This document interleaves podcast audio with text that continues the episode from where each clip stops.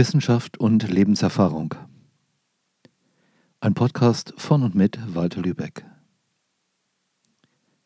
Aufgewachsen bin ich mit einer Menge Wissenschaft in Form von Büchern und natürlich auch in der schulischen Ausbildung. Wissenschaftliches Denken hat mir damals gefallen und das ist bis heute so. Und gleichzeitig habe ich auch festgestellt, welche Schwierigkeiten Wissenschaft machen kann – und für uns alle und unserer Gesellschaft jeden Tag auch tatsächlich macht. Wissenschaft ist eine recht neue Erfindung. Wissenschaft ist etwas, was innerhalb der letzten wenigen hundert Jahre erfunden worden ist, auch wenn es heißt, es geht zurück bis auf die alten Griechen, so würde ich doch nicht so weit gehen zu sagen, dass vor 3000 Jahren oder zweieinhalbtausend Jahren tatsächlich bereits mit Wissenschaft gearbeitet wurde, denn auch wenn die Grundlagen dazu gelegt worden sind, war es damals doch eher etwas Philosophisches, was die Menschen im Sinn hatten, die damit beschäftigt waren. Und außerdem gab es wenig Technologie, die daraus entwickelt worden ist. Das heißt, Wissenschaft hatte nicht die Konsequenzen, wie sie heute anzufinden sind. Warum bin ich mit Wissenschaft unzufrieden? Nun, im Grunde ist es so, dass Wissenschaft eine feine Sache ist und dass sie tatsächlich Wunder hervorbringen kann, solange wir einen recht kurzen Betrachtungszeitraum wählen. Also ein Betrachtungszeitraum von, sagen wir, ein paar Jahren. Und innerhalb dieser Zeit ist es tatsächlich unglaublich, welche fantastischen Dinge mithilfe der Wissenschaft und der daraus entsprungenen Technologie geschaffen werden können. Man denke nur an die Mobiltelefone oder an Atomreaktoren, die ohne Umweltverschmutzung Elektrizität erzeugen, an die Autos und vielen, vielen anderen Dinge, die unseren Alltag bereichern und natürlich auch erleichtern. Soweit, so gut. Doch da ist noch mehr. Denn sobald wir den Betrachtungszeitraum ausdehnen, also von ein paar Jahren auf Jahrzehnte, wird das Ganze schon schwierig. Denn, seien wir uns doch mal darüber im Klaren, in den letzten circa 200 Jahren, wo also die industrielle Revolution begann und sich dann eine zunehmend äh, raumgreifende Technik verwandelt hat, in diesen circa 200 Jahren ist der allergrößte Teil der Umweltzerstörung und Umweltverschmutzung der letzten vielen tausend Jahre in der Menschheitsgeschichte geschehen. Die meisten Ressourcen wurden verbraucht, also Bodenschätze zum Beispiel, aber auch die Ozonschicht, der Sauerstoffgehalt der Luft. Ich habe mal ein Buch von meinem Vater in die Hände bekommen und der ist Ende des 19. Jahrhunderts geboren worden. Ein Schulbuch von ihm und da stand einiges drüber drin über den Sauerstoffgehalt. Ich erinnere mich nicht mehr an den genauen Prozentsatz, doch der lag damals einige Prozent höher, als er heute ist. Also mal abgesehen von etwaigen sehr groben Messfehlern, könnte ich sagen, dass inzwischen der Sauerstoffgehalt gesunken ist in der Atmosphäre, vielleicht aufgrund der Art und Weise, wie wir mit unserer Umwelt umgehen, was wir alles so in die Atmosphäre pumpen und was wir alles verbrennen an Sauerstoff. Naja, schauen wir uns doch mal diesen Betrachtungszeitraum an von einigen Jahrzehnten und wir stellen fest, es werden Unmengen Ressourcen verbraucht. Es werden ganz, ganz viele Umweltschäden angerichtet und die neuesten Dinge wie zum Beispiel ganz feine Plastik, die auch schon in dem Meer und in den Geweben der Fische und sogar in dem Gewebe der Menschen nachweisbar ist, ist nur ein winziger Teil davon. Darüber hinaus haben wir Fluorkohlenwasserstoffe, FCKWs, in die Luft geleitet und die zerstören zunehmend die Ozonschicht. Und wenn die Ozonschicht zerstört ist, dann kommen wichtige Teile der ultravioletten Strahlung der Sonne auf die Erde und die erzeugen Krebs und im Zweifelsfall kann man dann gar nicht mehr draußen sein, ohne krank zu werden. Nun, äh, das ist aber immer noch nur ein winzig kleiner Teil. Denn wenn wir uns mal überlegen, was haben wir alles an Giften in der Umwelt?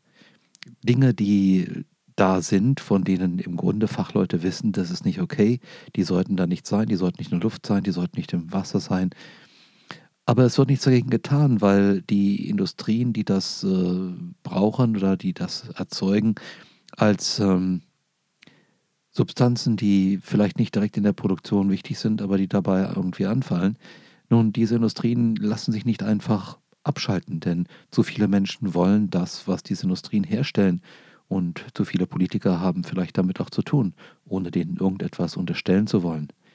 Naja, wenn wir also über einige Jahrzehnte nur denken, stellen wir fest, dass es ganz, ganz viele negative Auswirkungen von unseren ach so fantastischen technologischen Entwicklungen gibt. Und das ist erst der Anfang.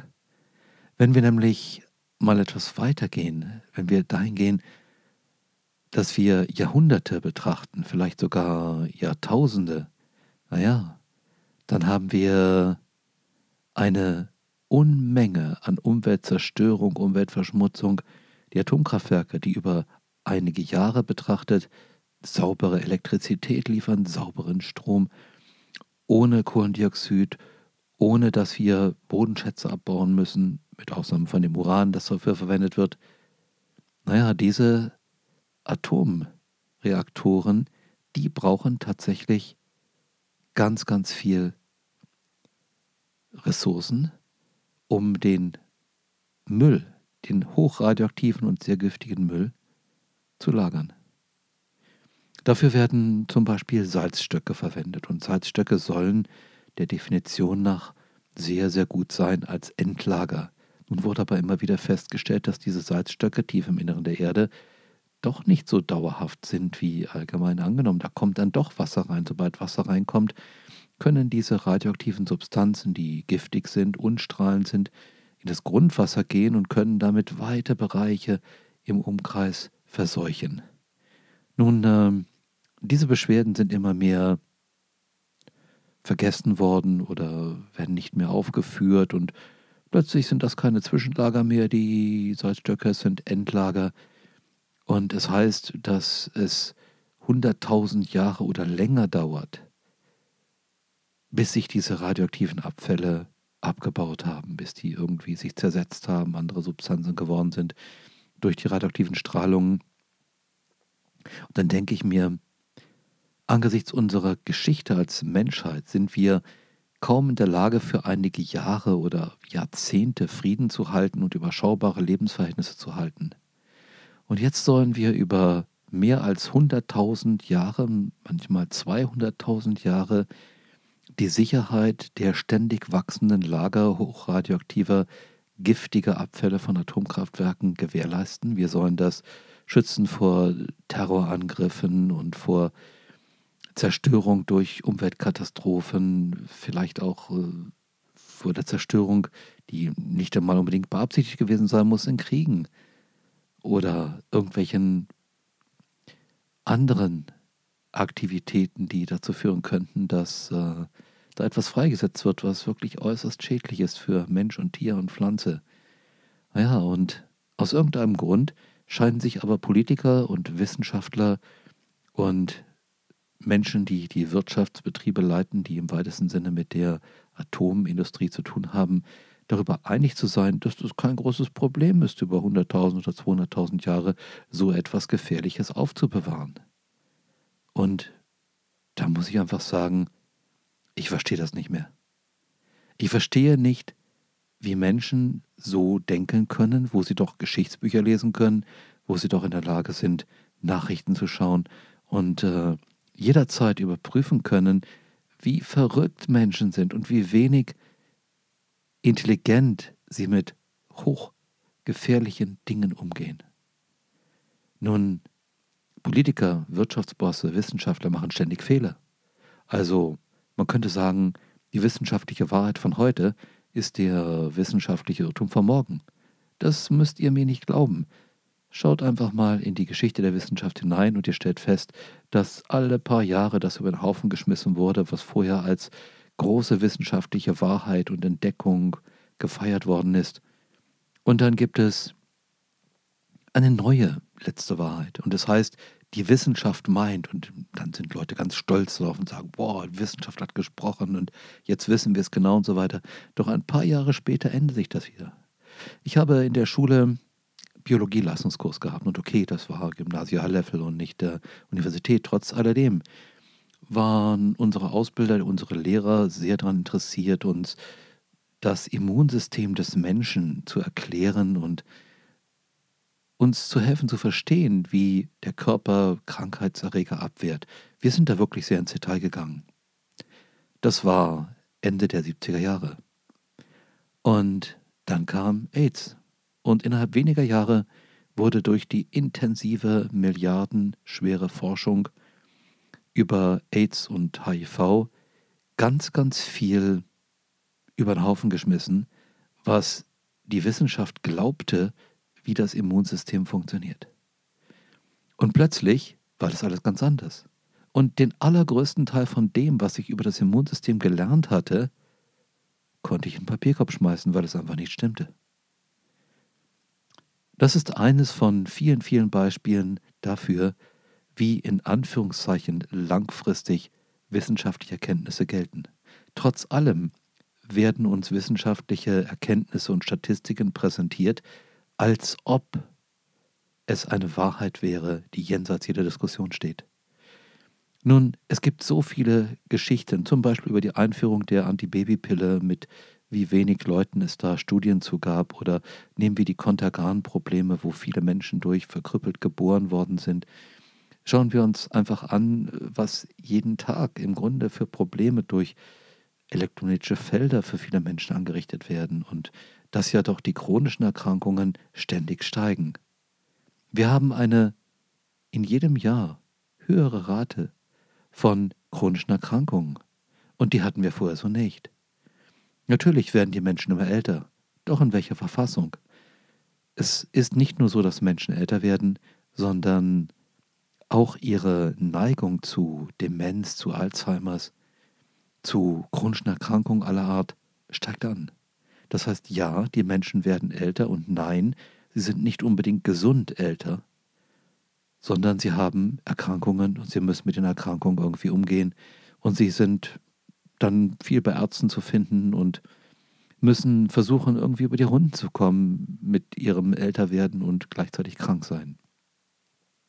Das bringt natürlich Probleme mit sich, die wir vielleicht gesellschaftlich so noch nicht kannten. Ja, und äh, die Erkrankungen, die chronischen Erkrankungen, Abnutzungserkrankungen, die früher 60-Jährige hatten, die haben mittlerweile schon 20- oder 30-Jährige. Es gibt Leute, die sind noch nicht einmal 30 und die haben Alzheimers. Und es gibt immer mehr Menschen, die werden bereits mit Schwierigkeiten, gesundheitlichen Schwierigkeiten geboren. Wenn ich mir überlege, wie viele Umweltschäden es nach nur wenigen Jahrzehnten intensiv genutzter Technologie auf der Erde gibt bei den Menschen, dann frage ich mich, wie wird das wohl in 100 Jahren sein, wo doch die technologische Entwicklung immer schneller vonstatten geht, wo es immer schneller Fortschritt gibt und dieser Fortschritt immer radikaler ist. Wir entwerfen jetzt schon künstliche Intelligenzen, die künstliche Intelligenzen programmieren. Dazu habe ich einen eigenen Podcast gemacht. Schaut einfach mal rein, wenn du mehr darüber wissen möchtest, was ich darüber denke.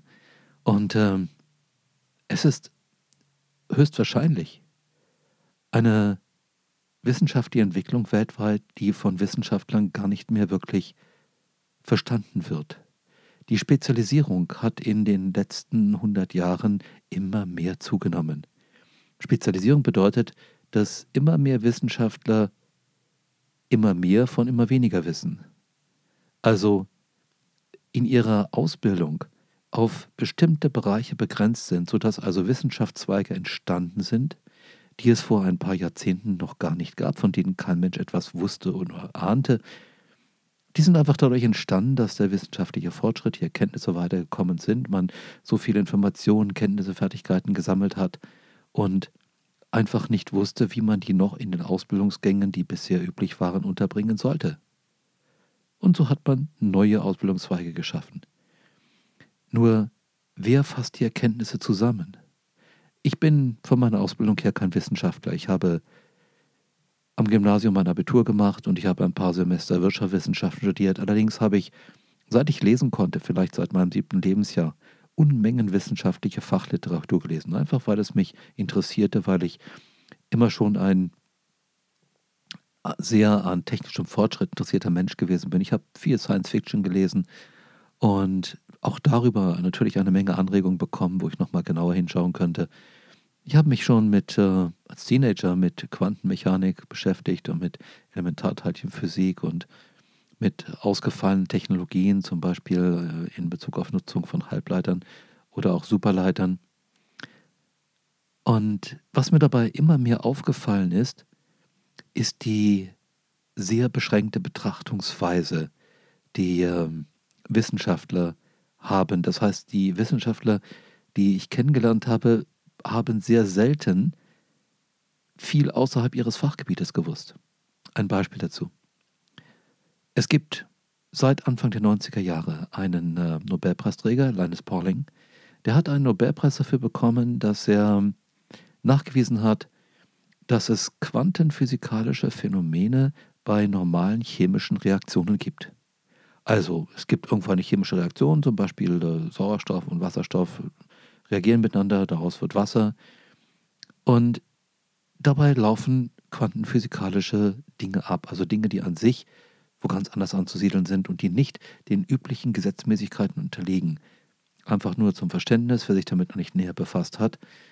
Die Quantenphysik läuft nach Gesetzen ab, die außerhalb der Atome, also wenn man Atome und Moleküle nimmt, nicht gelten. Es gibt also zwei Bereiche in der Natur. Einmal das, was im Inneren der Atome abläuft mit ganz kleinen Teilchen, Teilchen innerhalb von Elektronen, von Protonen, von Neutronen. Und dann gibt es ganz andere Gesetze, die laufen in größeren Maßstäben ab, also Atome, Moleküle und aufwärts. Beide Gesetzesstrukturen sind miteinander, nach allem, was wir heute wissen, nicht vereinbar. Es gibt also keine Superformel, die beides zusammenfasst und erklärt.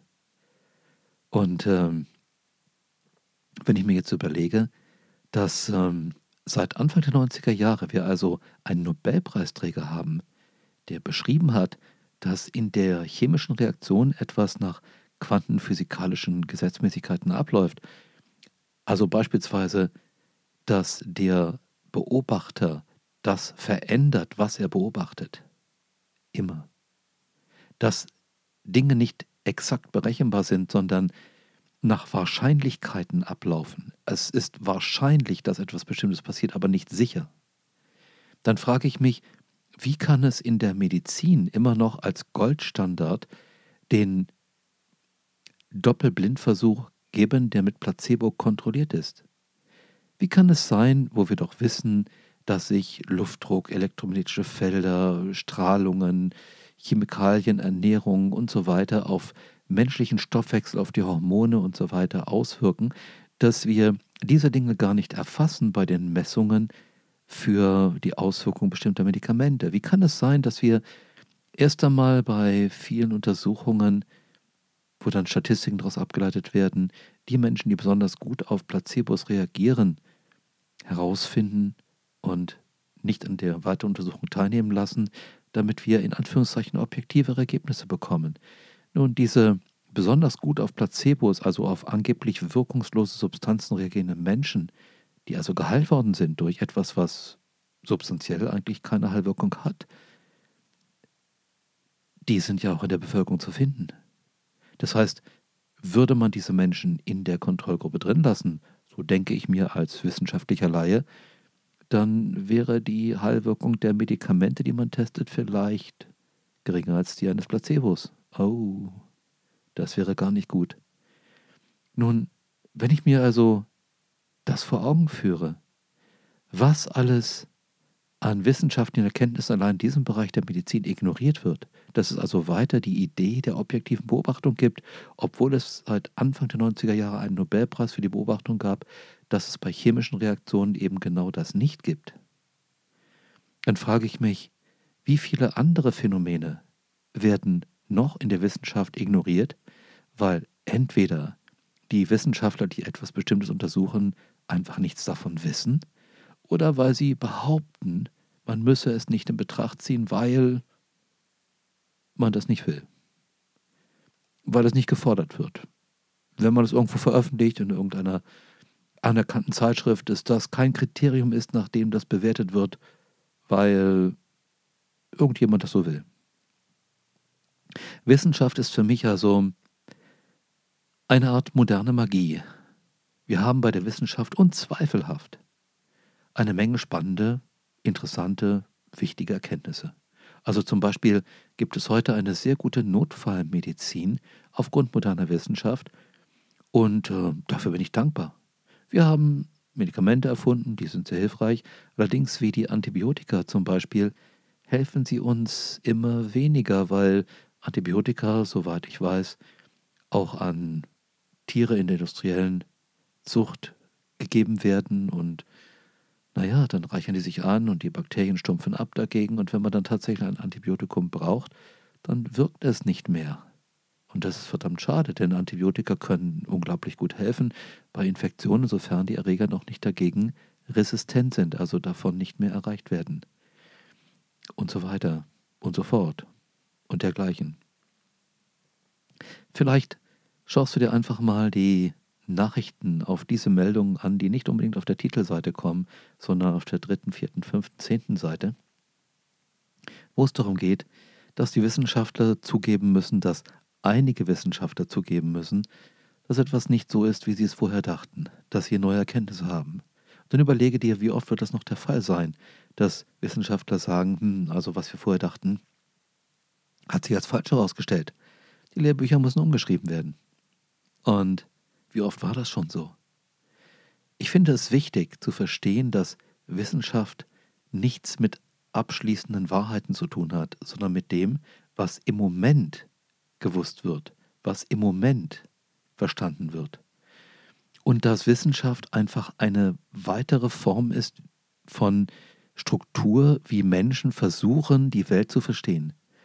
Und sie ist nicht besser als zum Beispiel die magischen Modelle, die die Welt erklären, denn damit haben Menschen über viele, viele Tausende von Jahren, viel länger als mit Wissenschaft im Übrigen, gut gelebt. Es ist nicht so, dass es vor der wissenschaftlichen Zeit keine Medizin gab. Sie wurde nur von bestimmten Kreisen kaputt gemacht, im Zuge zum Beispiel der Christianisierung. Es ist nicht so, dass es kein gutes Leben gab vor der Technologie, vor der Wissenschaft. Es gab nur ein anderes Leben. Und insofern möchte ich gerne diesen Podcast mit einer Anregung schließen. Denke nach darüber, was bringt uns die Wissenschaft kurzfristig, mittelfristig und langfristig, also innerhalb von ein paar Jahren, innerhalb von ein paar Jahrzehnten und innerhalb von ein paar Jahrhunderten oder Jahrtausenden.